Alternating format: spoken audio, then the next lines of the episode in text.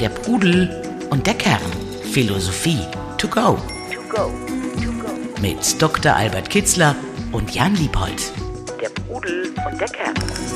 Hallo und herzlich willkommen bei der Pudel und der Kern, liebe Freundinnen und Freunde der Philosophie und der Lebenskunst. Hallo Albert. Hallo Jan.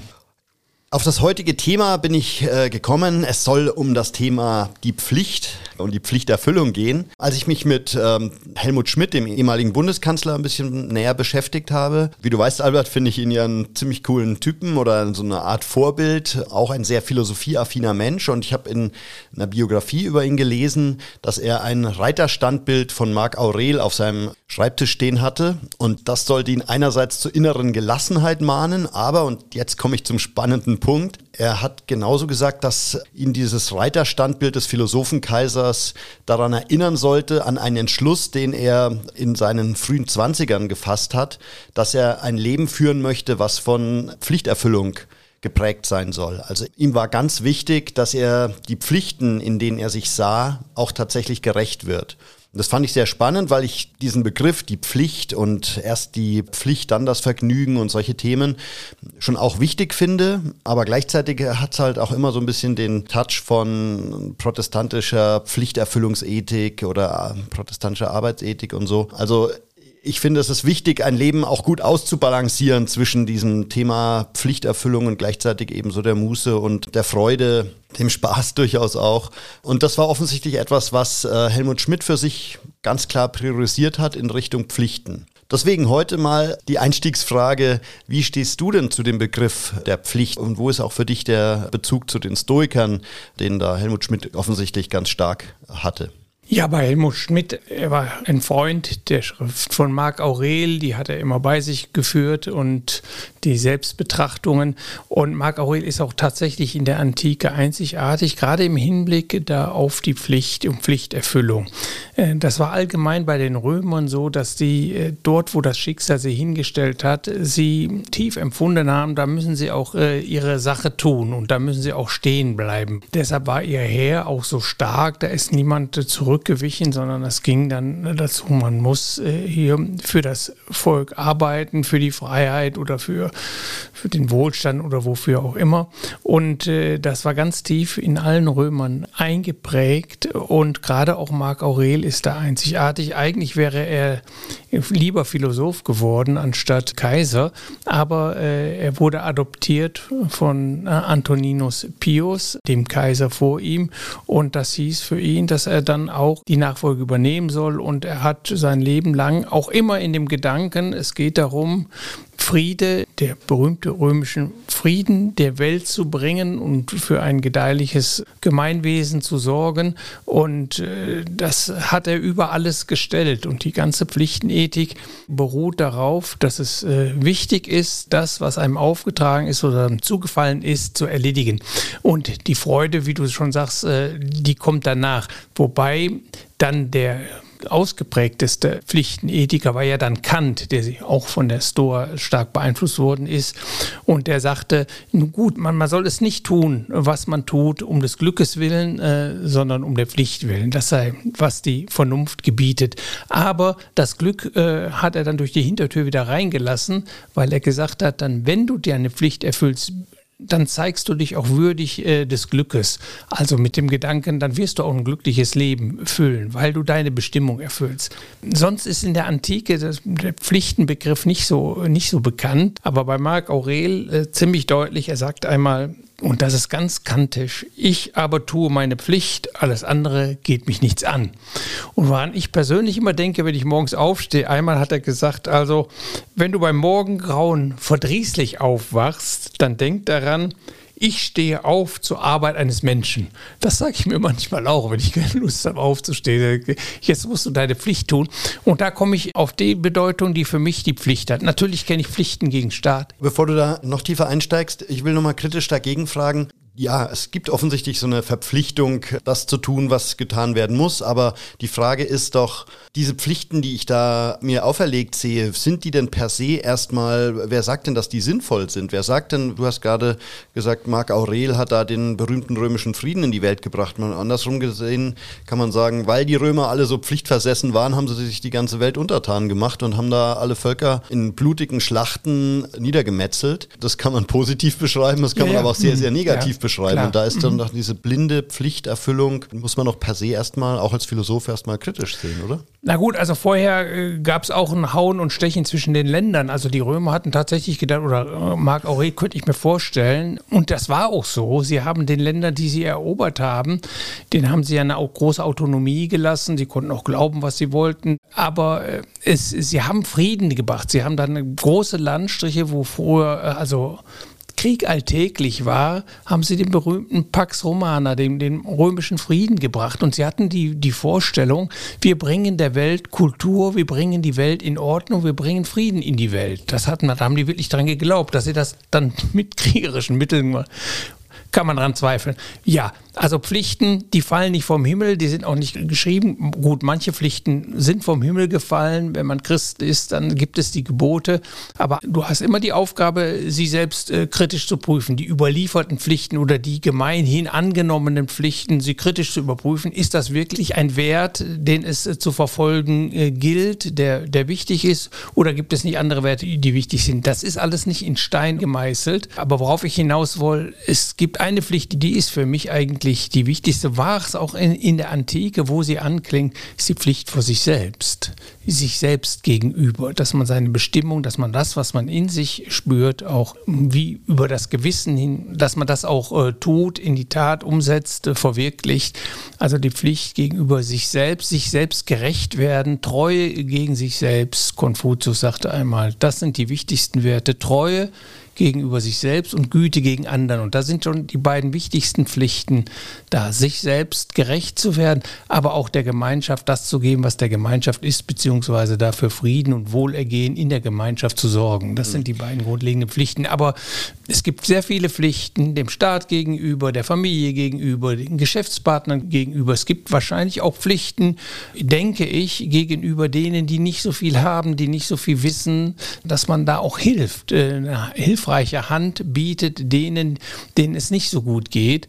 Und ja, da muss man, muss man sich für entscheiden, inwiefern man diesen Pflichten folgt oder inwiefern man sie überhaupt anerkennt. Da gibt es nämlich dann auch Graubereiche, die du vorhin schon genannt hast, wo, wo es zweifelhaft ist. Ist das jetzt nun wirklich eine Pflicht oder ist das eine ja, eine bestimmte Regel wird vielleicht, ist in einer gewissen Gemeinschaft gang und gäbe, aber sie muss dadurch nicht äh, korrekt sein. Und dann kann es auch so, so sein, dass Zivilcourage sagt, nee, da mache ich nicht mit. Also hat man eigentlich auch schon ein bisschen die Verpflichtung, für sich erstmal klar zu kriegen, was sind mhm. Pflichten, die mhm. ich anerkenne, also nennen wir mal Gemeinschaftspflichten, was muss ich erfüllen gegenüber der Gemeinschaft, äh, gegenüber der Gesellschaft, welche Pflichten als Familienvater beispielsweise nehme ich für mich besonders ernst. Also jeder hat da so einen gewissen Kanon an Pflichten, die er für sich akzeptieren muss, mhm. das verstehe ich richtig. Mhm. Ja. Und dann gibt es aber das als zweites übergeordnetes Thema, diese Pflicht, sich selbst zu erkennen und äh, sich selbst ähm, die Erfüllung zu finden in seinem Leben, zu schauen, wo gehöre ich hin. Sagen wir mal bei Helmut Schmidt vermutlich zu schauen, äh, bin ich möglicherweise ein geborener Politiker, sollte ich mich in den Dienst der Gemeinschaft stellen und dann da als Führungsfigur das Land durch verschiedene Krisen führen. Damit würde er sich dann gerecht und hat dann in gewisser Weise seine Pflicht erfüllt. Ich denke, Zwei Dinge muss man unterscheiden. Es gibt Gesetze, die du dir selbst auferlegst, die nicht aus deiner Natur entspringen, sondern du sagst, ich halte es wichtig, äh, dass ich mein Leben an, anhand den und den Werten ausrichte. Mhm. Es gibt aber möglicherweise auch etwas, das dir von Natur aus gegeben ist, äh, also dass dir das Leben zuruft, erhalte mich aufrecht, solange es geht. Und äh, man hat vielleicht individuelle Bestimmungen oder Anlagen, die ausgelebt werden wollen Talente, die entwickelt werden, entfaltet werden wollen. Und möglicherweise führst du nur dann ein glückliches Leben, wenn du das tust. Aber Glücksethik und Pflichtenethik, das ist eben der, vielleicht sollte man das anfangs mal klären, das ist der große Unterschied. Also mhm. die ganze Antike hat die Ethik als Strebensethik gesehen. Das heißt, sie ging davon aus, was ist das höchste Ziel eines jeden Menschen, glücklich zu leben. Und alle ethischen Gebote folgen daraus, wie kann er dieses Glück verwirklichen. Wobei das eben nicht individuell begrenzt oder eingeschränkt worden ist. Es geht jetzt um das persönliche Glück, sondern es war verbunden. Mensch ist ein gemeinschaftsbildendes Wesen. Ich werde nur glücklich in einer glücklichen Gesellschaft oder ich habe gleichzeitig, ich kann nicht glücklich werden, ohne andere Menschen auch glücklich zu machen. Also Individualethik und Gesellschaftsethik waren miteinander, waren eigentlich identisch in der Antike. Das waren Strebensethiken. Dann aber kamen später und Pflichtenethiken waren da in der Antike nur ganz rudimentär zu finden. Das fing dann an, vor allen Dingen mit Kant, der gesagt hat, es geht nicht darum, wonach der Mensch strebt und dass er glücklich wird, sondern es gibt aus der Vernunft heraus bestimmte Gebote, wie zu leben ist damit die Gemeinschaft fortleben kann. Und daraus äh, sind dann Pflichtenethiken bestanden, die heute auch noch dominieren gegenüber diesen Strebensethiken.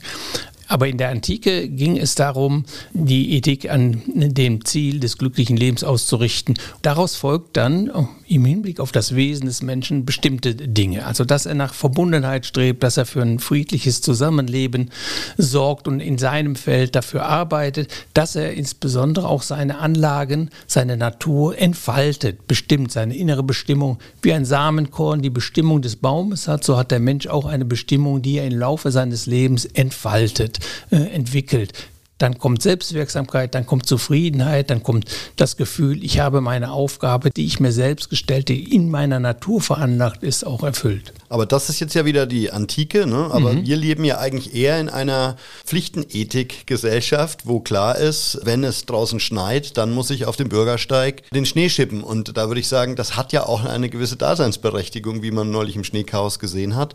Das ist notwendig, dass wir so diese Grundpflichten erstmal erfüllen. Äh, ja, unbedingt. Und das war auch in der Antike bekannt. Also da gab es, das hieß eben aber dann nicht Pflicht, sondern das hieß Geziemen oder das, was man tun muss.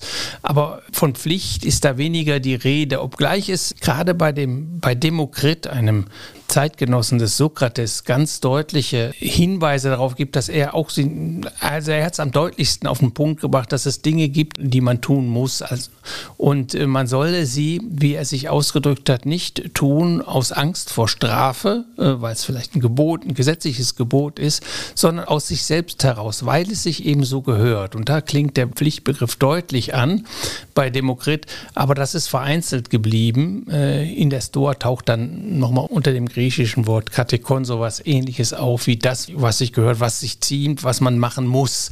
Mhm. Und klar, das, wie ich schon sagte, es gibt sehr viele, sehr viele Pflichten. Kannst du das nochmal vertiefen mit Demokrit? Also äh, seine Haltung war? Äh, dass man etwas nicht tun muss, weil man Angst vor, es ist etwas geboten, der Staat äh, hat seine Gesetze, man soll jetzt aber diese Gesetze, die für ein gedeihliches Zusammenleben, für eine Ordnung sorgen, die soll man nicht deshalb tun, aus Angst vor Strafe, wenn mhm. man sie nicht tut, sondern man soll sie so verinnerlicht haben, dass man aus seinem inneren Bedürfnis heraus die Sache tut, weil es eben sich gehört, so, also weil es eben eine Pflicht ist, da klingt das, das an, mhm. da gibt es keine andere die Vernunft sagt dann, es gibt da eine Pflicht. Man tut sie nicht für etwas, sondern man tut sie einfach, weil es ein inneres Bedürfnis ist, es zu tun, mit ja. sich im Reinen zu sein, damit man kein schlechtes Gewissen hat. Ja, das finde ich Demokrit sagte auch, äh, man sollte sich mehr vor sich selbst schämen als vor anderen und mehr Ehrfurcht vor sich selbst haben als vor anderen. Also da da rekurriert er offensichtlich auf etwas, was in dem einzelnen Menschen schon angelegt ist, was er zu erfüllen hat. Und das klingt sehr nach der Pflichtenethik äh, von Kant, der gesagt hat, also die Vernunft gebietet eigentlich bestimmte Dinge, wie man sich verhalten soll. Mhm. Und wir sind vernunftbegabte Wesen und deshalb müssen wir dem folgen. Das klingt so wie bei Demokrit, wenn er sagt, ja, in dir ist das alles schon angelegt, äh, was sich gehört und was, was du zu tun hast. Ein sehr schönes Beispiel dafür, dass da ein kluger Gedanke eine 2000-jährige Brücke schlägt und einen zum nächsten. Und ich finde, das ist ein schönes Beispiel dafür. Also ich versuche ein positives Verhältnis zum Thema Steuern aufzubauen oder zu haben, weil ich eben auch genauso sehe. Ich zahle gerne Steuern, weil mir grundsätzlich klar ist, dass nur so eine gute Infrastruktur in unserem Land aufgebaut werden kann, äh, soziale Institutionen funktionieren, ähm, unser Gemeinschaftsleben eben funktioniert und Deswegen ist es für mich kein Sport, zu schauen, wie man die Steuerlast möglichst minimiert. Und das ist, finde ich, so ein klassisches Beispiel, auf was sich Demokrita auch bezieht, oder? Und wiederum eben meine Pflicht ist es, Steuern zu bezahlen und zu dieser Pflicht sollte ich ein möglichst positives Verhältnis aufbauen. Ja, das gilt eigentlich für alle Gesetze. Also ich bin ja äh, immer noch äh, Jurist und habe das fleißig studiert. Und jede Gesellschaft äh, versucht eine Ordnung zu finden, in der ein gut gedeihliches Zusammenleben möglich ist. Vorhersehbarkeit, Berechenbarkeit, Vertrauen, dass man Geschäfte, Verträge sind zu erfüllen etc. Und alle die Gesetze dienen eigentlich nur so,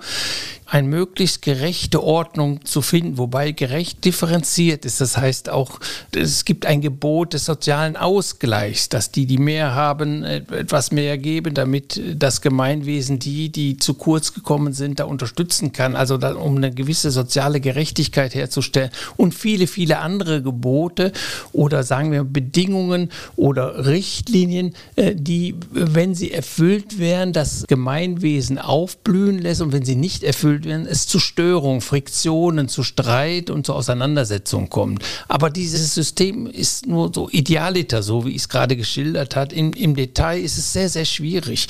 Und Gerechtigkeit im Einzelfall zu finden, wird dann Billigkeit, ist mit Gesetzen sehr, sehr schwierig herzustellen. Und bei der Unmenge von Gesetzen, die alle dazu dienen, eigentlich dem Einzelfall gerecht zu werden, verliert man irgendwann auch den Überblick oder man hat dennoch nicht das Gefühl, dass alles äh, immer gerecht zugeht. Das ist eine sehr schwierige Aufgabe, aber das Grundprinzip ist, da gibt es Gesetze, die regeln, dass äh, wie eine Ordnung funktionieren kann. Und das sollte man dann äh, auch akzeptieren. Man kann über die einzelnen Bestimmungen kämpfen, aber sollte man im Grundsatz auch akzeptieren. Und Sokrates hat ein gutes Beispiel gegeben. Äh, er hat immer gesagt, dass es wichtig sei, die Normen, die wir uns selbst geben, Demokratie. Also die Pflichten auch in dem ja, Fall, ne? Genau, mhm. die daraus folgenden Pflichten zu erfüllen. Und als das Todesurteil über ihn gesprochen worden ist, hatte er die Möglichkeit zu fliehen. Reiche Freunde, das hat, hat man mitunter, hat man die Tür offen gelassen, weil man äh, liebt es gar nicht, die Leute hinzurichten. Wenn die abgehauen sind auf einer Insel und so, dann war das auch gut. Die waren ja dann aus den Augen, die waren ja dann mhm. verschwunden. Und die Möglichkeit hatte er, aber er sagte, nee, nee, ich habe euch die ganze Zeit gesagt, ein Gemeinwesen kann nur äh, bestehen bleiben und aufblühen, äh, wenn die Bürger auch äh, die Gesetze erfüllen, die sie sich selbst gegeben haben. Und jetzt, wo es mich betrifft, soll ich kneifen, sondern nicht die haben das Todesurteil gesprochen, also stelle ich mich dem auch und werde auch die Gesetze erfüllen. Aber empfiehlst du denn dann, sich so ein bisschen dieses Thema Pflichten stärker ins Bewusstsein zu rufen? Also äh, darüber nachzudenken, welche Pflichten sind mir besonders wichtig? Wo möchte ich tatsächlich mindestens mal die Anforderungen erfüllen, vielleicht auch übererfüllen? Oder ist das eher was, was im Hintergrund laufen sollte? Man hat es halt akzeptiert, man, die wichtigsten Pflichten sind einem bewusst, man erledigt sie, ohne dass es jetzt eine große Bedeutung fürs Leben hat, fürs eigene Leben hat. Ich finde es wichtig, daran zu appellieren, dass eine Gemeinschaft nicht nur äh, eine Gemeinschaft der Nehmenden ist, sondern dass man auch etwas dafür tun muss. Also wir leben seit längerer Zeit, jedenfalls hier in Deutschland und in Mitteleuropa, in, in außerordentlich guten Bedingungen. Ich habe den Eindruck, einige sind davon ein bisschen verwöhnt worden und die denken, das ist immer so, man muss nur nehmen, man muss nichts dafür tun. Aber gerade dann geht ein Gemeinwesen zugrunde, wenn dieses Bewusstsein allgemein ist. Damit eine Demokratie aufrechterhalten bleibt, muss man etwas dafür tun, damit ein Gemeinwesen friedlich und mit sozialem Ausgleich, mit Gerechtigkeit, das da herrscht, muss man jeder für sich auch etwas tun. Und das hat viel mit den Pflichten zu tun, die sich aus Gesetzen und aus dem friedlichen Zusammenleben ergeben. Äh, gesetzliche Pflichten, aber auch ethische Pflichten gegenüber. Zugewandtheit, dass man gibt äh, und nicht nur nimmt. Und da ist das Bewusstsein, Bewusstsein in der Allgemeinheit ein bisschen, ähm, ja, ein bisschen schwach, äh, dass man, man denkt, man, man nimmt nur, nimmt nur und nimmt das alles nach einer gewissen Zeit als selbstverständlich, aber dass dafür auch ein Geben notwendig ist, sieht man bei den Steuern. Jeder versucht irgendwie Steuern zu sparen. Ich denke auch immer daran, ich zur Steuer, freue mich, dass die Straße funktioniert. Also in anderen Ländern, wo das nicht so gut funktioniert, wenn man da mal hinsieht, sieht man, welche Schwierigkeiten man hat. Aber ich freue mich darum, dass eine Laterne erhält die Straße. Wenn man mal ohne Laterne durch eine Straße fährt, weiß man, wie wichtig solche Laternen sind. Und Müll liegt nicht rum, wird auf und, und, und tausend Dinge die gut funktionieren hier. Und dafür bin ich dankbar und dafür bin ich auch bereit, etwas zu bezahlen. Ich weiß, dass das notwendig ist die Verteilung und im Einzelnen gibt es tausend Fragen und tausend Probleme. Damit muss sich die Politik beschäftigen. Aber im Grundsatz unterstreiche ich das auch, was du auch gesagt hast. Mhm. Okay, dann gerne nochmal zurück zur individuellen Pflicht, der Pflicht der äh, Selbsterfüllung oder zu versuchen, seine Bestimmung zu erfüllen.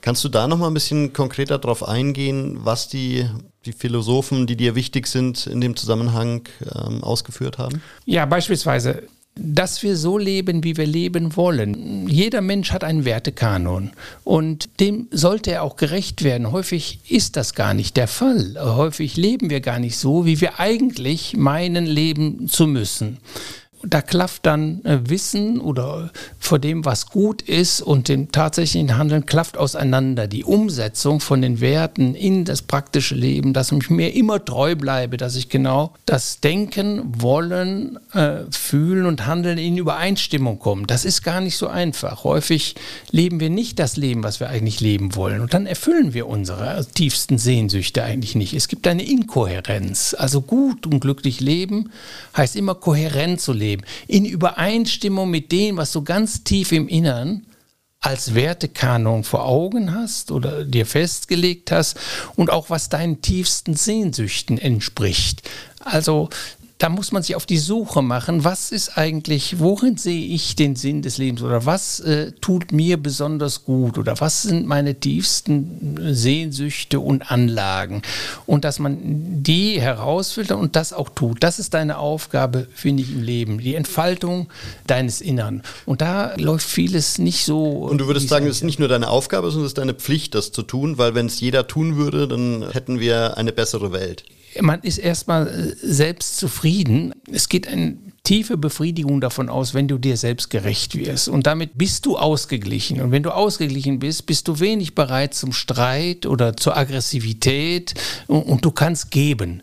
Du kannst äh, Güte äh, geben, weil du innerlich in einer Ruhe bist und auch in einer Wohlgemutheit, die dich eigentlich auch gegenüber anderen äh, eher positiv äh, auftreten lässt, als umgekehrt, wenn du von Konflikten, ungelösten Knoten des Herzens äh, in Anspruch genommen bist, dann bist du unduldsam, dann kannst du weniger verzeihen, bist du weniger milde, dann stehst du unter Strom und das drückt sich meistens darauf aus, dass man sehr leicht konfliktbereit ist, beim kleinsten Konflikt schon hochgeht und dann Streit anfängt und dann Aggressionen sich austauschen. So kommt der Krieg und aller Streit in die Welt. Und das ist das Gegenteil von dem, wonach man sich eigentlich sehen? Man sieht sich nach Verbundenheit, nach liebevollen Beziehungen, nach friedlichen Beziehungen, dass man so ungestört wachsen kann und, und sich, äh, sich entfalten kann und, und nicht äh, immer das im Kampf oder im Krieg oder im, im Streit endet. Genau, und davon so sehe ich es, äh, leiten sich nochmal so ein paar andere Pflichten ab im sozialen Miteinander, die man so hat. Also eben beispielsweise Freundschaftsdienste oder aber auch, mhm. was ich als Pflicht als Vater, als Ehemann und so weiter habe, mich da zu kümmern und da zu sein. Und das sind ja auch nochmal Sachen, die man für sich individuell klar haben muss, damit man sich dann wieder kohärent fühlen kann. Mhm. Aber das sind schon auch Themen, wo es, glaube ich, Sinn macht, darüber nachzudenken und es für sich klar zu kriegen. Was sind die sagen wir mal, zehn Pflichten, die mir am wichtigsten sind im sozialen Miteinander mit meiner Familie, mit meinen Mitmenschen, mit meinen Eltern und so weiter. Also ich hatte ja Konfuzius erwähnt, er hat das sehr gut auf den Punkt gebracht. Im Grunde, wenn du das reduzierst, sind es zwei ganz wichtige Sehnsüchte, die du in dir hast und daraus entspringen Pflichten und Aufgaben. Also er wurde gefragt, was sind deine leitenden Ideen, die in all deinen Äußerungen, in all deinen Gedanken sich wiederfinden. Und sagte er, Treue gegen sich selbst und Güte gegen andere. Das heißt, dass man sich seine innere Anlagen entfaltet und andererseits, dass man gut für gute Gemeinschaften sorgt. Dass die Sehnsucht nach Verbundenheit ist die stärkste und nach Selbstentfaltung und Selbstwirksamkeitserfahrung, die man macht. Dass man etwas Sinnvolles tut, dass man in der Welt überhaupt wirkt. Das sind die zwei großen treibenden Kräfte und daraus folgen eine Menge, Menge Pflichten. Also Treue gegen sich selbst und, und Güte gegen andere. Mhm. Diese zwei, äh, also dass du dir selbst gerecht wirst und dass du auch am Blühen der Gemeinschaft mitarbeitest. In beiden Dingen ist der tiefste Sinn des Lebens auch, finde ich, verankert. Und man kann dann eben auch daraus ableiten und das sind auch die Pflichten, das zu tun. Ja, Pflichten richtig, ganz, ganz genau. Also ganz deutlich auch in, in einem der wichtigsten Nachfolger von Konfuzius, das war Mencius, Mungze, Mongze. Und er sagte einmal, und da sieht man die Verbindung, wie das ineinander greift, er sagte, worin der Weise, der weise Mensch, das Ideal der Chinesen, sein eigentliches Wesen sieht, das ist Liebe und Pflicht und Ordnung und Weisheit. Mhm. Das finden wir wieder. Liebe und Pflicht ganz nah beieinander und Ordnung. Ja, das schafft Ordnung. Also wir, wenn wir uns Güte gegen andere und friedliches Miteinander, das schafft dann ein gedeihliches Gemeinwesen. Und innerhalb eines solchen können wir uns gut entfalten, am besten entfalten und auch mit, mit Wohlgefallen, mit Freude entfalten. Ist es kriegerisch, ist es streitig, ist es konfliktuös? Das sehen wir in der Familie auch, wo, wo man sich dann vielleicht nicht mehr versteht. Dann, äh, dann ist es nur leidvoll, dann ist es nur, nur Leiden, ist keine Freude mehr da. Und das kann man übertragen von der Familie auf die Stadt, auf die Gemeinschaft bis hin zum Staat. Und deshalb hängen die Dinge zusammen das Bedürfnis nach Liebe, nach dem Gefühl der Verbundenheit, Geborgenheit, das ist auch gleichzeitig eine Pflicht, das zu realisieren vor dir selbst. Du wirst nicht glücklich und diese Aufgabe oder dieses Ziel hat dir die Natur eingegeben, zu leben, zu überleben und glücklich zu leben, ein erfülltes Leben zu führen. Daraus folgt dann die Pflicht, dann auch Gutes zu tun oder gut zu sein und dir gerecht zu werden. Also dich nicht zu verbiegen, nicht offene Konflikte ungelöst lassen in dir selbst. Also denken, sprechen, handeln und fühlen in Übereinstimmung zu bringen. Und aber gleichzeitig schon auch immer wieder zu hinterfragen, was ist eine sinnvolle Pflicht und was ist vielleicht eher so ein Thema, was ich jetzt nicht vorbehaltlos einfach für mich umsetze, weil da, also sagen wir, auch in der Religion oder falsche Erwartungen von Freunden, die sagen, hier ist aber deine Pflicht, dass du jetzt hier zum Junggesellenabschied mitkommst oder irgendwelche Themen, die man selber gar nicht möchte. Also es wird einem schnell was als Pflicht, glaube ich, übergezogen. Ne? Ja, was ich da gerade als Prinzipien genannt habe, sind nur die Leitlinien. Die mhm. Umsetzung ist immer schwierig, ist immer Lebenskunst Kunst äh, verlangt von dir immer ein Abwägen, mhm. weil es da häufig Pflichtenkollisionen gibt. Auch zwischen deinen Werten gibt es häufig Kollisionen. Soll ich jetzt dem einen oder dem anderen folgen? Die Situationen ändern sich, es sind immer einzigartig und du bist auch einzigartig. Das heißt, das Problem der Umsetzung, wie setze ich das nun um und in welchem Verhältnis und wie sind die einzelnen Pflichten zu gewichten, gerade wenn sie in Konflikt miteinander äh, stehen. Deshalb nennt man ein gutes Leben auch häufig eine Lebenskunst, weil das nicht, das kann man nicht vorgeben, äh, das kann man nicht vorwegnehmen. Aber die Leitlinien geben Orientierung und man kann sich darin einüben, wie man die umsetzt, bis das ein Automatismus ist, bis man nicht mehr lange darüber nachdenken soll. Aber das will trainiert sein. Im Grundsatz ist es aber immer schwierig, immer ein Abwägen, Einfaches Beispiel, du sollst aufrichtig sein, vor dir selbst auch. Auf der anderen Seite, du sollst keine Menschen verletzen. Manchmal denkt man über einen Menschen, nicht so gut. Soll man es ihm nun sagen, ins Gesicht schleudern und ihn dann verletzen und dadurch vielleicht Anlass geben zu Aggressionen und zu Feindseligkeiten? Oder soll man dann vielleicht äh, lieber seine Meinung etwas zurückhalten oder anders formulieren, als man sie eigentlich eins zu eins formulieren sollte? Typischer Konflikt, wieder verschiedene zwei wichtige Prinzipien unter einen Hut gebracht werden müssen, ausgeglichen werden müssen. Und dann bremst das eine das andere ein bisschen ab. Bis in tägliche Dinge sind das immer Sachen, die man entscheiden muss und die nicht vom Himmel fallen, die ein bisschen kurzen Gedanken brauchen oder ein Überlegen und ein Abwägen vor allen Dingen. Und in der Politik ist das ganz, ganz schwierig, die Gerechtigkeit herzustellen. Was ist das? Das ist nicht in, in Stein gemeißelt, das können wir nicht irgendwo ablesen oder nicht mit dem Rechenschieber äh, berechnen, wo das ist. Oder um vielleicht wieder die Brücke zum Anfang zu schlagen, im Leben von Helmut Schmidt war vermutlich auch nicht jede Pflichterfüllung die er sich da vorgenommen hat und wahrscheinlich auch weitgehend eingehalten hat, jetzt nur positiv zu bewerten. War ja auch in jungen Jahren, in ganz jungen Jahren in der Wehrmacht unterwegs oder nicht jede politische Entscheidung war wahrscheinlich goldrichtig. Aber das muss eben jeder für sich dann auch individuell abwägen, denke ich. Hier kommt auch keiner durchs Leben, ohne Fehler zu machen. Mhm ohne da falsche Entscheidungen zu treffen. Das gibt es nicht. Wir sind keine vollendeten Weisen, wir sind keine Heiligen, sondern wir machen Fehler bei dieser Abwägung. Das ist ganz, ganz natürlich. Wir müssen auch Erfahrungen machen für bestimmte Dinge. Weisheit braucht Zeit, um zu wachsen, braucht viel Lebenserfahrung. Was ist die Lebenserfahrung? Sind häufig falsche Entscheidungen, die zu Leid führen und wir merken es dann. Beim Leiden merken wir, oh, das war doch nicht ganz so richtig. Aber das Wichtige ist, daraus zu lernen, wie Konfuzius gesagt, einen Fehler zu machen, das sei überhaupt nicht schlimm, aber daraus nicht zu lernen und ihn dann zu wiederholen, und das, das sei eigentlich das eigentliche Problem. Aber Lebenserfahrung machst du nur, indem du auch sehr, sehr viele Irrwege gehst, Irrtümer machst, die gehören dazu, um den rechten Weg zu finden. Dann musst du die Gegend kennen und dann musst du auch manchmal vom Weg abweichen. Oder man tut es automatisch, weil man eben noch nicht mit 16, 17 weise ist oder noch nicht genügend Lebenserfahrung hat. Es gehört dazu, sich zu irren und äh, auch mal auf Abwege zu gehen. Kommt keiner dran vorbei. Und meine Pflicht als Moderator ist es jetzt hier einen Strich drunter zu machen. Unsere Zeit ist um, aber wir haben, glaube ich, äh, das Thema zumindest mal gut andiskutiert. Ich werde jetzt äh, nochmal ein bisschen genauer darüber nachdenken, welche Pflichten ich für mich zukünftig priorisiere, aber auch, wo ich Phasen der Muse zwischen den verschiedenen Pflichten einbaue. Gut. Danke dir, Albert. Bis zum nächsten Mal. Danke dir, Jan. Danke euch fürs Zuhören. Macht's gut. Ciao, Tschüss. ciao. Der Pudel und der Kern. Der Philosophie-Podcast zu den Fragen des Lebens. Mit Dr. Albert Kitzler und Jan Liebold. www.pudel-kern.com